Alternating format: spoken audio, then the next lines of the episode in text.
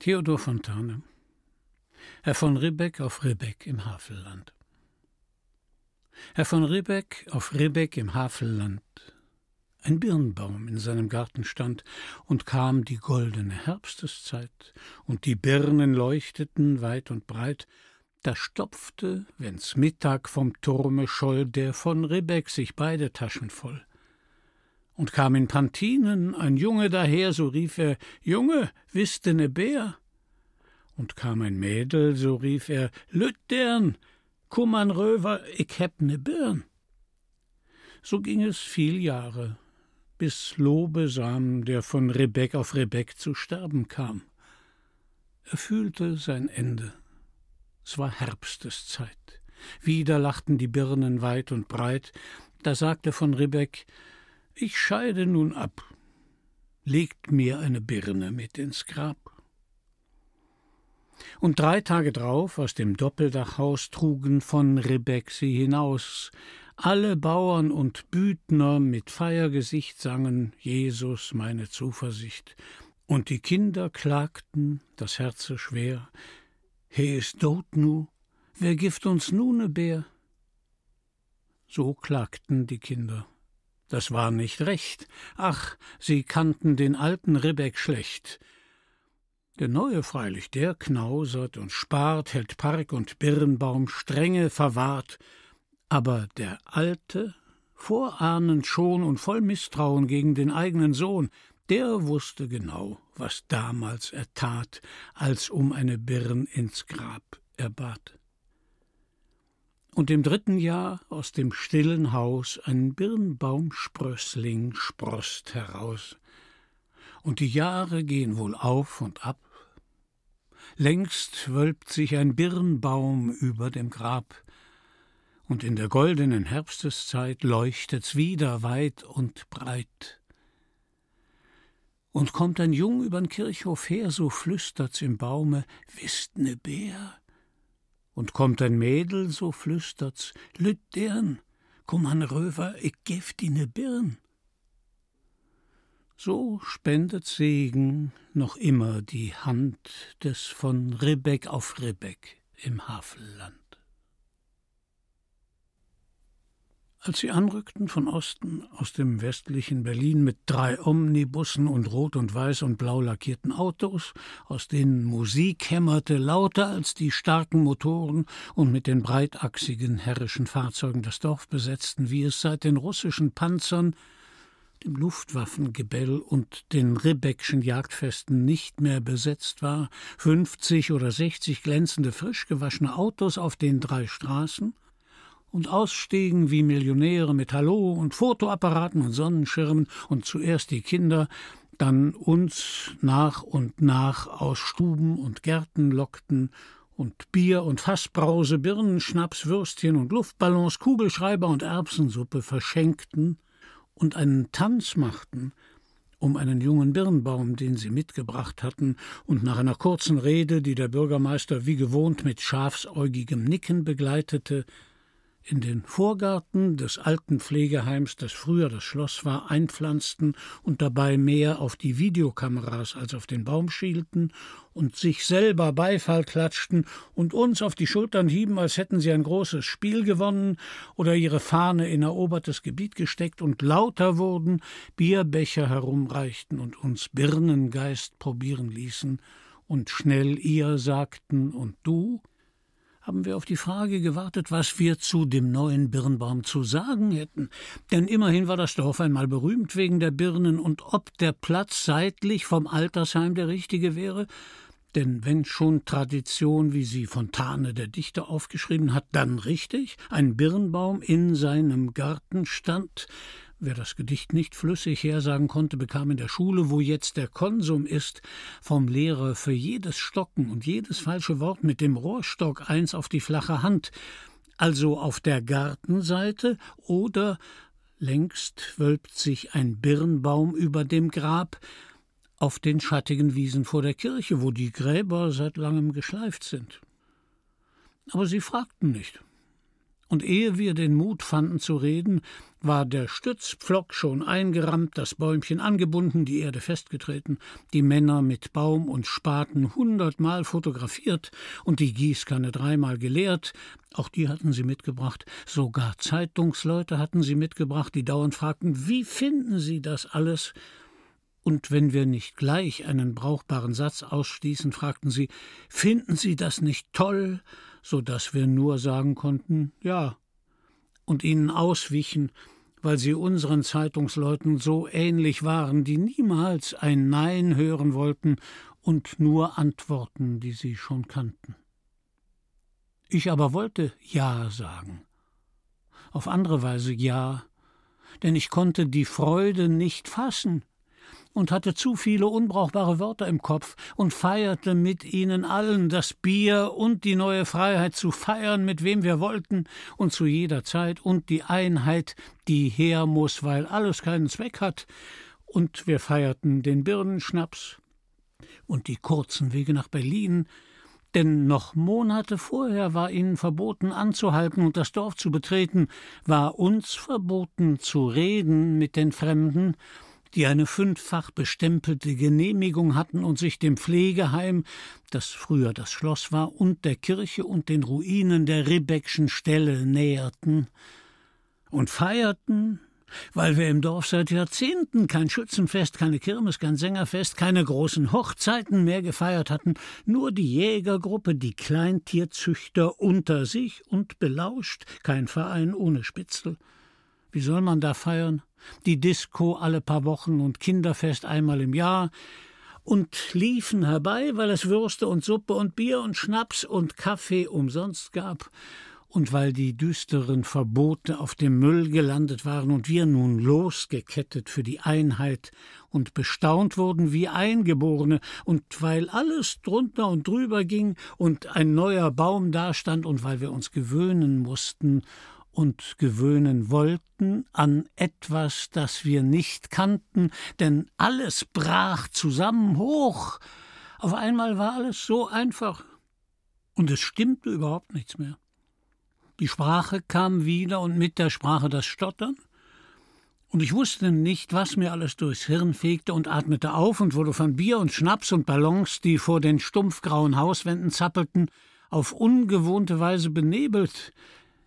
Gelernt, den Blick zu senken, versuchte ich den Gästen, die die Gastgeber waren, in die Augen zu sehen durch teure Doktorbrillen,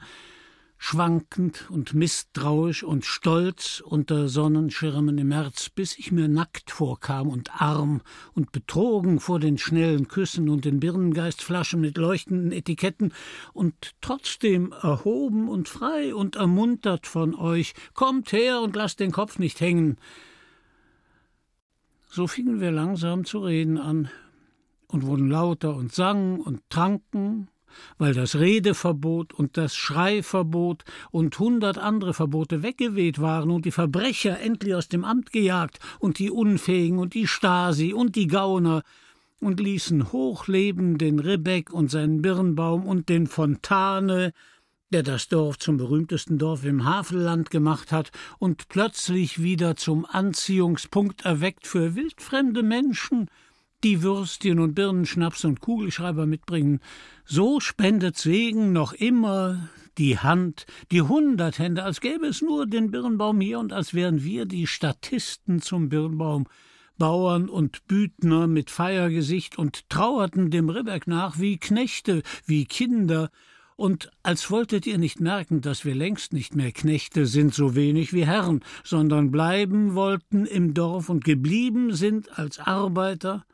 und uns haben anschnauzen und drücken lassen und trotzdem das Land bewirtschaftet wie Bauern und hoch auf den Treckern morgens halb fünf durchs Havelland und die Äcker gepflügt, unsere Äcker und nicht die eines der Herren von Ribbeck auf Ribbeck, deren Erben den Namen Ribbeck schon wieder vor sich hertragen wie einen Freibrief und die Scheunen betreten und das Dorf vermessen mit herrischen Schritten, unter denen das Land bebt. Wie andere, die sich in Bügelfaltenhosen und hellen Mänteln breitbeinig vor die Häuser stellen, mit gierigem Blick und blitzendem Zollstock über den Putz fahren und mit Videokamera aufzeichnen und mitnehmen, was wir hergerichtet haben, zwanzig Jahre lang für ein Brett eine Stunde angestanden, jeder Wasserhahn ertauscht, die Rohre über Beziehungen, die jahrelange Rennerei um Dachziegel, jedes Wochenende gehämmert, gebessert, gestrichen und Geld hineingesteckt, was nun gerissen taxiert wird von Anwälten oder denen, die Eigentümer sind oder waren oder sein wollen, drunter und drüber, als seien die Flüchtlinge wir, die geblieben sind, und gesät und den Mist gefahren haben und den Fortschritt der Risse in der Decke beobachtet und die Dächer sinken sehen und geträumt von den blauen Fliesen im Ribbeckschen Pferdestall, bis wir schläfrig wurden unter den faulenden Wänden, und wenn die einen nicht weggerannt und die anderen in den Städten nicht aufgestanden wären,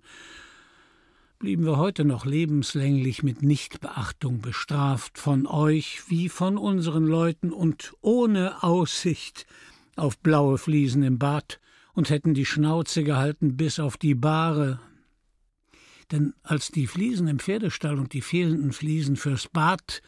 einmal Tagesordnungspunkt in der Versammlung wurden,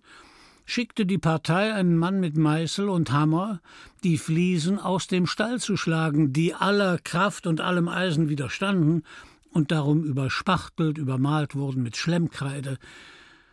damit das Maul gestopft blieb. Und die Träume von blauen Fliesen für die Gäule des Gutsherrn, Träume, als wüssten wir nicht, was alle wissen, dass auch der gnädigste Rebeck kein Zauberer war, der Schlösser und Pferdeställe aus Kuhscheiße macht, sondern aus Bücklingen und Schweigen und gesenkten Blicken und Mütze ziehen, bis alle aus der Hand ihm fraßen und selbst den ergebensten Kutscher drückte und zähmte, wenn der nicht Zentimeter genau auf der Auffahrt hielt und ihn eine Strafrunde ums Schloss fahren ließ, noch einmal Zentimeter genau, damit die Damen im gewohnten Schritt ihr Gefieder und die Herren im gewohnten Schritt ihre Zylinder in die Kutsche heben konnten, ehe es abging nach Nauen zum Zug nach Berlin, mit Peitschenknall ab ins heitere Holzgeschäft und ins preußische Gloria, ein Götterfunken, ein schmutziger vorbei, und vor Freude werden wieder die Türen geschlagen, die Türen der Omnibusse und Transporter mit Erbsensuppe und Bier und Matratzen für die Alten im Pflegeheim, weil ihr feiert, weil wir feiern, bis wir nicht wissen, wer ihr, wer wir, weil Mauern wie Kartenhäuser und alles zerbröselt, was du verflucht hast, wie im Märchen, und über dem Kopfsteinpflaster bricht eine andere Zeit auf, die im Galopp alles aufreißt und umwirft. Das Vergangene wächst wieder hoch unterm Gras. Endlich Leben in der Baracke, alles drunter und drüber, wie schön, wie im Kopf voll Birnengeist, die Schlaglöcher endlich gestopft, die wogende Zeit des Geschäfts, und atemlose Politiker sprechen vom Schlussstrich unter alle kalten Kriege, und ich schwanke mit dem neuen Geist im Kopf, denn das schwerfällige Wir, das jahrzehntealte Wir, aus den Kellergewölben ans Licht geholt, löst sich auf an den Rändern, und die Kiefermuskeln tun dem nicht mehr weh, der einmal laut Ich sagt. Und wir oder du oder ich hätten erzählt oder nicht erzählt oder erst nach und nach erzählt, weil ich selber das lautere Sprechen verlernt oder mir abgewöhnt hatte und auf der Straße nicht lachte, wenn Fenster angelehnt waren, und immer seltener in Kneipen trank, weil über jeden dritten Bier einer Ohren machte, und selbst bei Familienfeiern in der Stube, wenn mehr als fünf, sechs Leute am Tisch schon die Wörter abtrieb, weil unter uns einer sitzen könnte, Einige kannte ich, aber nicht alle. Man wusste schon, was man zu sagen hatte. Aber neulich erst kam es heraus, wer und wer nicht die Berichte weitergab nach Nauen, Potsdam, Berlin. 15 Spitzel auf 500 Einwohner, für 250 oder 450 Mark extra gingen die verstockten Wörter einmal aus unserem Kopf entlassen, vom Küchentisch, vom Biertisch, von der Versammlung, jeden Dienstag nach Nauen, Straße der Jugend, und dann weiter, eingefangen, getippt, zusammengeschnürt, ausgewertet, und nur durch die Berichte unserer unvorsichtigen Sätze nahm man höheren Ortes in Berlin Kenntnis von Rebeck.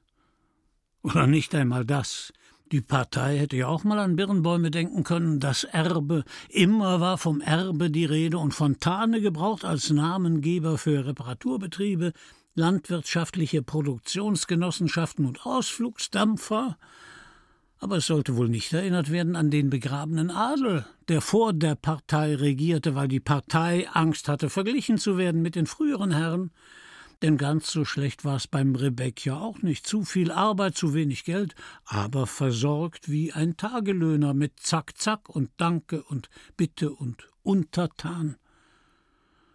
Trotzdem galt ein Rebeck oder ein Gedanke an Rebeck, der Birnen verteilt an die Kinder, als wären es Goldstücke, für gefährlich wegen seiner Großzügigkeit, die vielleicht nur eine Legende ist, als scheute die Partei den Vergleich mit dem alten Rebeck, dem die Birne aus dem Grab gewachsen kam, vor über 200 Jahren oder wann, falls die Sage nicht erfunden ist, und wollte ihm deshalb kein Denkmal setzen in Form eines kräftigen Baums, als wüssten wir oder ihr nicht aus dem Gedicht oder aus dem Leben, dass nach jedem milden Rebeck ein strenger kam, der knausert und spart, auch wenn sie alle Hans-Georg hießen und die gleiche Gewalt hatten als Polizist und Richter und Kirchenherr und Offizier, und die Bauern, die für die Entlassung aus der Leibeigenschaft den Herren Land abtreten mussten, weiter knechteten mit Hand- und Spanndiensten und Pfenniglohn, und was da leuchtete, waren einzig die Birnen weit und breit, oder als wüssten wir nichts vom Wechsel wie die Jungen alt werden, die Guten ein Schrecken und Gauner zu Gebern und die Jahre aufgehen und ab, und der Ribbeck zum Teufel wird, wenn Kinder einen Fuß ihm aufs Gelände stellten, Park und Birnbaum strenge verwahrt, und doch von Birnen nichts wissen wollte. Der Husar mit seinem Pferdestolz und Reitbahn vorm Haus und Pferdezucht fürs Militär – und wenn einmal Gänse oder Hühner auf eins seiner Felder liefen, die Gans kannst du ja nicht festhalten, die besten Felder ums Dorf natürlich seine Felder. Dann sprang er aufs Pferd oder nahm das Gespann und hat nicht gefackelt, der Bandit, und die Tiere abgeknallt. Und wir aßen wie die Herrschaften mitten in der Woche Hühnersuppe oder Gänsebraten mit Schrotkugeln. Auch das haben du oder ich mit dem leeren Schnapsglas in der Hand nicht sagen können, weil wir selbst schon nicht mehr wissen wollten, was für ein Schlachtfeld das Dorf war, wo Knochen geschunden und Gräuel gut möbliert und jede Generation die Bisse ins Fleisch gespürt, und nur die Schärfe der Zähne die Abwechslung war alle paar Jahrzehnte, die Bisse des Herrn von Rebeck ins Fleisch der Bräute, die Bisse des Herrn in die Nacken der Söhne, von denen einige seine Söhne waren, bis sie sich beugten von allein und gerne beugten am Ende am Abend und die Pfeifen ansteckten, auf Bänken sitzend vor der Haustür, müde in der goldenen Herbsteszeit. Die Bänke habt ihr mitgebracht aus Berlin. Komm, setz dich. Das Fest geht noch lang, niemand wird müde heute. Hähne krähen, Vögel zwitschern im Frühling schon wie im Sommer. Was für eine Wärme fällt über uns her. Das Jahr wird noch lang. Und abends schreien die Kühe, weil sie mehr Platz brauchen. Keiner kauft uns das Vieh ab. Zwischen welche Zeiten sind wir geraten? Zwischen oben und unten auf euren Bänken? Und alles so schnell, dass du gar nicht mehr mitdenken kannst. Was macht der da hinten? Ein Tonbandgerät. Na gut, die Stasi ist weg und abgetaucht. Jetzt kommen sie alle nach Ribbeck, die Journalisten, und wechseln die Batterien und Fragen und fallen zurück in das warme Entsetzen ihrer dörflichen Kindheit und suchen die milden Großväter in der Figur des alten Rebek und lieben die Zeit, die es nie gegeben hat, die gute alte als ein Rebek berühmt werden konnte, weil er außer seinem Samen und dem Kontingent an Schlägen, Kartoffeln und Weizen aus reiner Freundlichkeit Birnen austeilte an Kinder, an seine Kinder, die nicht mit ihm das Tischgebet sprachen und keine Aussicht hatten auf ein weißes Federbett im Schloss und auf Erbschaft, ein Dorf mit Wald, Ziegelei, Brennerei, Sägewerk, Meierei, Jagdschloss unterm märkischen Himmel mit einem Gott, der in Potsdam die schönsten Treppen hatte, zur Erde hinabzusteigen, und die Kinder mit Birnen abgespeist, begleitet vom Schnattern der Gänse durch die Pfützen in weißer, flatternder Flucht vor dem Messer, die langen gereckten Hälse, da hat einer viel Platz, das Messer anzusetzen, weil Federn gebraucht wurden und Braten. Und die Jahre gingen auf und ab,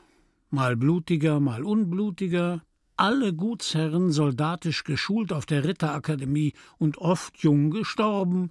Die Witwen übernahmen das Regiment in Rebeck und kämpften darum, als gütig und christlich zu gelten. Und aus den hohen Türen des Schlosses traten die schöneren, die wenig geschlagenen, die nicht von Arbeit verunzierten Töchter und sahen zu, wie der Stahlhelmbund der Frontsoldaten die Weltkriegshelden stramm feierte mit Großer Gott, wir loben dich, und immer die Gänse laut im Hintergrund, und Ribbeck auf Ribbeck im Havelland schwarz uniformiert vornweg zog die Linie vom Schlachtfeld Langemark zum Schlachtfeld Ribbeck, und Bauern und Büdner des ganzen Dorfes ihm nach in den Stahlhelm und waren endlich Kameraden, und einen besseren fanden sie nicht, bis sie wieder hinauszogen in festem Uniformtuch und sich wieder den Kugeln aussetzten und fluchend fragten, wem die Kugel galt, bis sie nicht mehr fragen konnten, mir oder dir. Ein Rebecks-Sohn Gutsherr, ein Rebecks-Sohn Krieger, und oft beide in einem Herrn vereint und pünktlich einander abgelöst, als hätten sie einen Pakt mit dem ewigen Leben seit 750 Jahren, immer wieder auferstanden mit dem Vornamen Hans Georg, immer wieder der stolz gestreckte Arm weit übers Land wie jetzt, wo sie uns leicht 700 Hektar wegnehmen könnten, die sie zu welchen Teilen unseren Vorfahren morgen um morgen abgezwungen haben über die Zeiten, oder gekauft oder im Spiel gewonnen, verschleudert wird alles jetzt. Und jeder kann uns übers Ohr. Ja, noch ein Birnengeist. Einigkeit, Prost. Schön, dass ihr hier seid. Und das Dorf lebendig wie nie. 500, 800 Leute. Und trotzdem steigen die Toten auf und ziehen vorbei, denn die Rätsel des Dorfs bleiben, die schreienden Toten, die Frau mit dem Kind eingemauert in der Kirchmauer lebendig. Schon als Schüler starrte ich auf die krummen Buchstaben und versuchte zu lesen, ob die Frau wirklich, weil sie ehelos heimlich ein Kind geboren hatte, hinter den bleichen Stein gesperrt wurde. Was früher war, schiebt der Landwind heran, siebt durch die Pappeln und Linden die alten Geschichten. Und überall kannst du's flüstern hören, geflüstert.